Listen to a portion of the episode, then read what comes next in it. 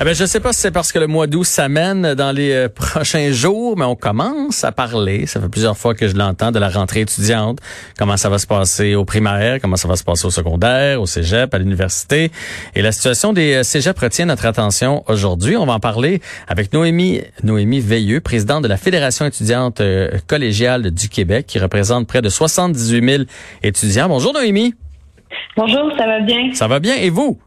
Ben oui, ça va bien. En fait, euh, je, je, ma mère m'a appris à dire vous, mais c'est correct si je te dis toi, Noémie? Absolument. Je pense que tu es un peu plus jeune que moi, n'est-ce pas? C'est un fait. si je te dis que ma fille rentre au cégep cette année et qu'on discute avec différents amis, il euh, y en a qui ont reçu une lettre comme quoi ça serait en ligne, à distance. Il y en a qui ont reçu une lettre comme quoi il allait avoir une rentrée. D'autres, un courriel que ça va être à temps partiel, un peu à la maison, un peu euh, à l'école. Euh, c'est quoi le plan? Qu'est-ce que vous entendez, vous autres, à la Fédération de votre côté? Bon, ça semble évident à ce stade-ci que euh, la crise de la COVID-19 va occasionner une rentrée qui est à géométrie variable dans le réseau collégial. Donc, tout dépendant où on se trouve, le cégep que l'on fréquente, euh, la rentrée va avoir des modalités, des paramètres qui vont être différents. Euh, puis ça, on peut s'entendre que ça représente plusieurs défis là, tout de même, notamment par rapport à l'enseignement à distance. Il faut viser, puis ça, vous l'avez probablement vu dans l'article de la presse ce matin, mais une qualité de l'enseignement. Puis il faut également offrir bon un accompagnement au nouveau étudiants. Votre fille, c'est un bon exemple euh, de dire que euh, la marche entre le secondaire et le cégep, elle est là. Euh, et donc, ça crée aussi des tranches d'étudiants qui ont des besoins particuliers, qui ont besoin qu'on leur montre comment ça fonctionne au cégep, puis qu'on les accompagne dans cette nouvelle autonomie-là. L'idée, là, c'est aussi qu'une personne étudiante ne soit pas pénalisée par son choix d'institution collégiale. Le fait que ce soit différent d'un endroit à l'autre ne doit pas avoir d'incidence sur ce que la personne va apprendre la qualité de l'enseignement qui va l'accompagner. Oui, ben moi je suis tellement d'accord avec toi. Je veux c'est vraiment même si au secondaire on essaie de laisser les jeunes un peu à eux autres mêmes, c'est au cégep que ça se passe pour vrai, la vraie brisure. Là. Au cégep, je dis souvent ça à ma fille, tu peux ne pas y aller à ton cours. Là. Il n'y a pas un professeur qui va appeler à la maison pour me le dire que tu t'es pas pointé. Là. Fait que c'est important d'encadrer ces jeunes-là. C'est important d'uniformiser aussi l'enseignement. Comment ça s'est passé, euh, dans le fond, mars, avril, mai, juin, au, euh, au cégep, là, en ligne? Comment ça s'est passé, la qualité de l'enseignement? Bien, on peut convenir que ça a été une session qui était difficile.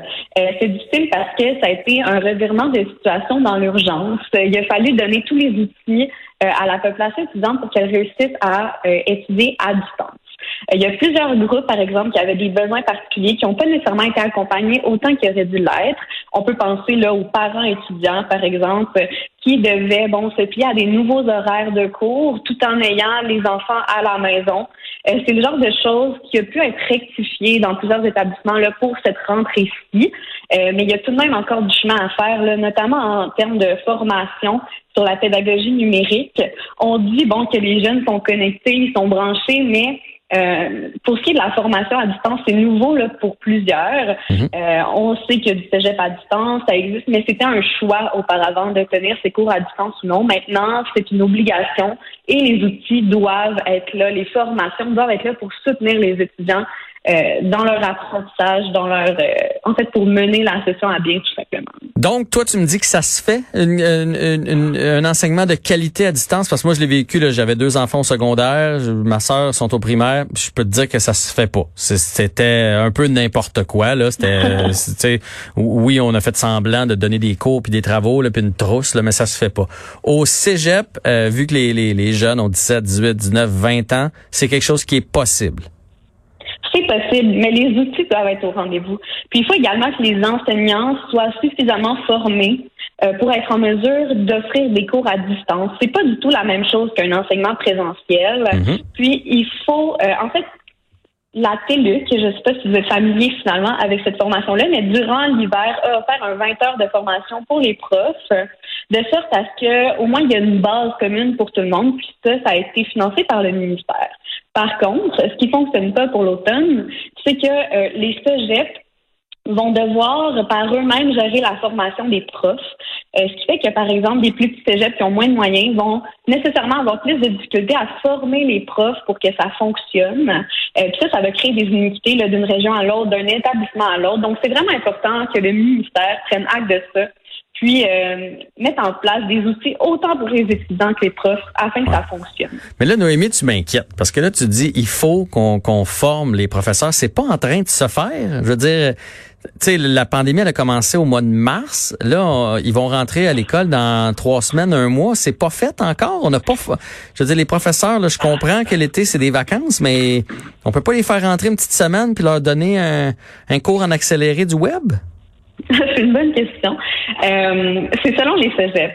La plupart des enseignants ont été formés, ont les formations pour le faire, mais il y en a d'autres euh, qui n'ont pas pu se libérer ou trouver le temps euh, pour des questions financières. Un cégep qui a peu de moyens parce que, comme vous savez peut-être, les cégeps sont financés notamment, là, oui, par des fonds fixes, mais aussi selon le nombre d'étudiants qui fréquentent l'établissement. Bien clairement, il y a des établissements qui ont moins les moyens de monter et d'offrir ce genre de formation-là. De là, l'idée d'offrir au moins un plancher pour tout le monde afin euh, qu'il n'y ait, euh, pas de disparité nécessairement dans le réseau, que tout le monde mhm. ait la même base. Parlant de, tu dis, les petits, petits cégeps, un peu moins de sous, est-ce que pour les étudiants, ça va coûter moins cher? Parce que je veux dire, à partir du moment où tu fais euh, deux ou trois jours de la maison, que tu vas pas dans les locaux, là, logiquement, ça devrait te coûter un peu moins cher ta session au cégep, non? Pour l'instant, il n'est pas question de diminuer les coûts de la session de cégep. Euh, comme vous savez, là, une grande partie de la session est euh, elle est euh, endossée par le gouvernement. Euh, toutefois, ce qui est important euh, de souligner, c'est que la crise a créé de la précarité financière importante chez la population étudiante. Ça a vraiment exacerbé la situation qu'on voyait, qui était déjà présente. Puis ça, ça risque d'occasionner une vague de décrochage scolaire. Si tu pas suffisamment d'argent pour payer tes études, payer ton logement, ta nourriture, bon, toutes les dépenses admises, bien nécessairement, euh, ça te pousse finalement à euh, à ne pas persévérer, à décrocher. Euh, puis ça, c'est un risque pour le taux de poursuite des études. Puis les étudiants sont dans un flou. En ce moment, par rapport à la rentrée, il y a un flou.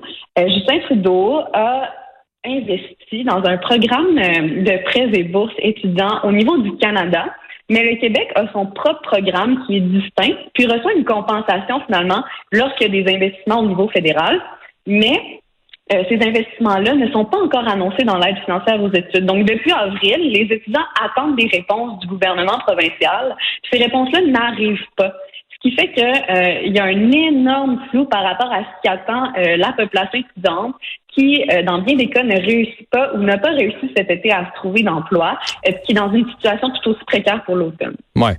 Écoute, là, Noémie, je suis d'accord avec tout ce que tu me dis depuis le début, mais sur la question financière, j'ai un petit peu plus de difficultés parce qu'il y a la PCU présentement auquel vous avez droit. Si jamais vous avez fait 5 000 dollars l'année passée, vous avez le droit à la PCU, donc un, total de 12 000 dollars depuis le mois de mars, qui est énorme. Puis sinon, il y a la, PCU étudiante auquel vous avez le droit aussi.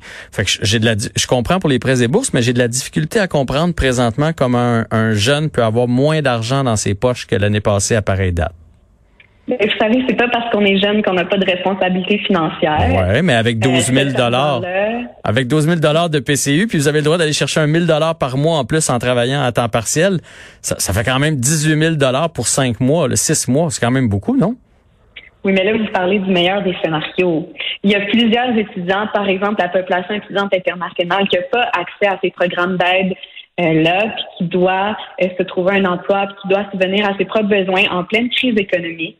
Euh, ces personnes-là existent. Puis oui, bon, vous présentez, si on veut, le cas parfait de la personne qui a reçu l'aide gouvernementale, mais ça, ça ne s'appelle pas à tout le monde. Mais, Donc, ces risques-là de précarité, ils sont présents. Mais écoute, je, ça me tente pas de m'obstiner avec toi, mais, mais je veux dire, qui, à part les étudiants étrangers, tout le monde au Québec euh, à 15 ans, à partir du moment où tu as fini ton secondaire, ont le droit aux 1250 par mois là, présentement. Et tout le monde peut s'inscrire à ça, non? Je, je, fais pas erreur, là. Mais vous faites pas erreur, mais il y a des nuances. Par exemple, euh, un étudiant, une étudiante qui avait prévu pour la première fois avoir un travail cet été, on peut prendre l'exemple de votre fille. Si votre fille avait pas travaillé avant cette année, puis avait décidé de commencer à amasser des sous cet été mhm. pour rentrer au cégep, payer son mhm. logement, bien cette personne-là n'a pas accumulé l'argent nécessaire l'année précédente pour recevoir l'aide gouvernementale. Non, elle n'a pas le 2000 de la PCU, mais elle a le 1250, par exemple. Bien, si elle n'est pas... Ben oui, si elle est... Oui. oui. OK. Mais, que je... On va changer de sujet, Noémie. Ben, allez-y, moi je vous suis. non, non, non, mais, mais je veux dire, tous les jeunes, puis je sais, j'en côtoie plein, ont le 1250 s'ils veulent, ou sinon ils travaillent. C'est un des deux. Fait que tu es assuré d'avoir au moins 1250 par mois dans tes poches, ce qui est l'équivalent de 400 dollars par semaine. C'est quand même pas, euh, 300 quelques dollars par semaine, c'est quand même pas vilain. Mais c'est correct. Mais si vous voulez pas voir les mailles du filet social quand englobe la PCU, la PCE, ça vous appartient, mais il y a beaucoup de personnes qui n'ont pas accès à ces, euh, à ces montants-là. Mais je, mais j'attends juste que tu m'expliques qui. Mais il y a des personnes, par exemple, qui euh, travaillent par compensation financière et non pas par salaire. On peut penser à, par exemple, en recherche, ce genre de choses-là, des stages qui reçoivent des bourses, mais ça compte pas comme un revenu, donc techniquement, ils n'ont pas accès. C'est des petites nuances comme ça euh, qui font que plusieurs personnes n'ont pas euh, malheureusement pas accès à ces programmes-là. Je comprends. Puis dernière question, est-ce qu'ils vont est-ce que la session va être plus courte? Est-ce qu'on va couper des cours, tu sais un petit peu moins de français, pas d'édu, le cours de philo finalement va prendre le bord un peu ou on s'enligne sur une session normale, le point de vue académique? Les sessions vont être normales, entre guillemets, mais il y a plusieurs établissements qui vont raccourcir le nombre de semaines. Il y a eu un assouplissement dans le règlement qui va régir les études collégiales qui fait que au lieu d'aller dans le environ 80 jours, on peut aller à 60 jours dans la session, euh, puis condenser la matière sans euh, excessivement là, augmenter la charge de travail. L'idée, c'est d'aller directement à l'essentiel, euh, puis de mener à bien les cours comme on l'aurait fait normalement, donc de respecter les devis ministériels, puis les compétences à atteindre, tout en le faisant d'une manière optimale. Excellent. Ben, Noémie Veilleux, présidente de la Fédération étudiante collégiale du Québec, merci de nous avoir apporté lumière à la situation des cégeps et des euh, collèges à travers la province, en espérant que ça se règle pour le mieux, surtout au niveau de, de l'enseignement, pour offrir une qualité d'enseignement euh, qui va être juste, équitable, et qui va être euh, de bonne qualité pour tout le monde. C'est un plaisir. merci. Au revoir. Bonne journée à toi. Noémie Veilleux sur les ondes de Cube.